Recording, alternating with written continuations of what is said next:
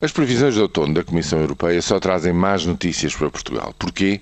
Porque elas contêm uma visão bem mais negativa do que aquela que tinham há seis meses atrás, na primavera, quanto ao desempenho económico na zona euro e na União Europeia em geral no próximo ano 2013.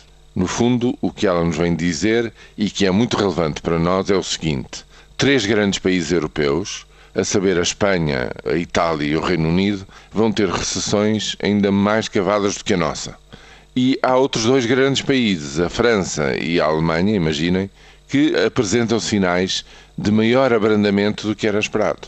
Não serão recessões, mas serão crescimentos muito mais reduzidos do que aquilo que se pensava. Ou seja, para o destino de seguramente mais de 60% das exportações portuguesas, o clima e as perspectivas económicas para o próximo ano 2013 parecem agora bem piores do que há seis meses atrás.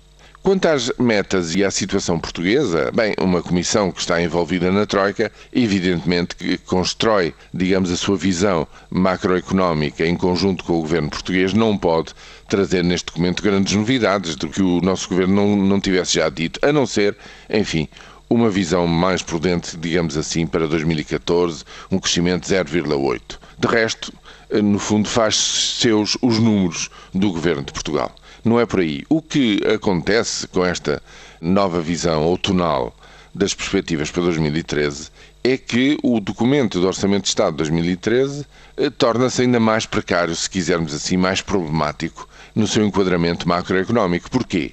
Porque se ele tem vindo a ser muito contestado, invulgarmente contestado, por todos aqueles que se debruçam sobre ele, contestando, digamos, achando pouco provável e pouco realista uma quebra do produto de apenas 1%, a quebra anunciada do consumo das famílias e do investimento das empresas, etc. E isso não são só os partidos da oposição que o dizem, são inúmeras, são várias instituições, nomeadamente os parceiros sociais também o disseram no seu parecer, etc.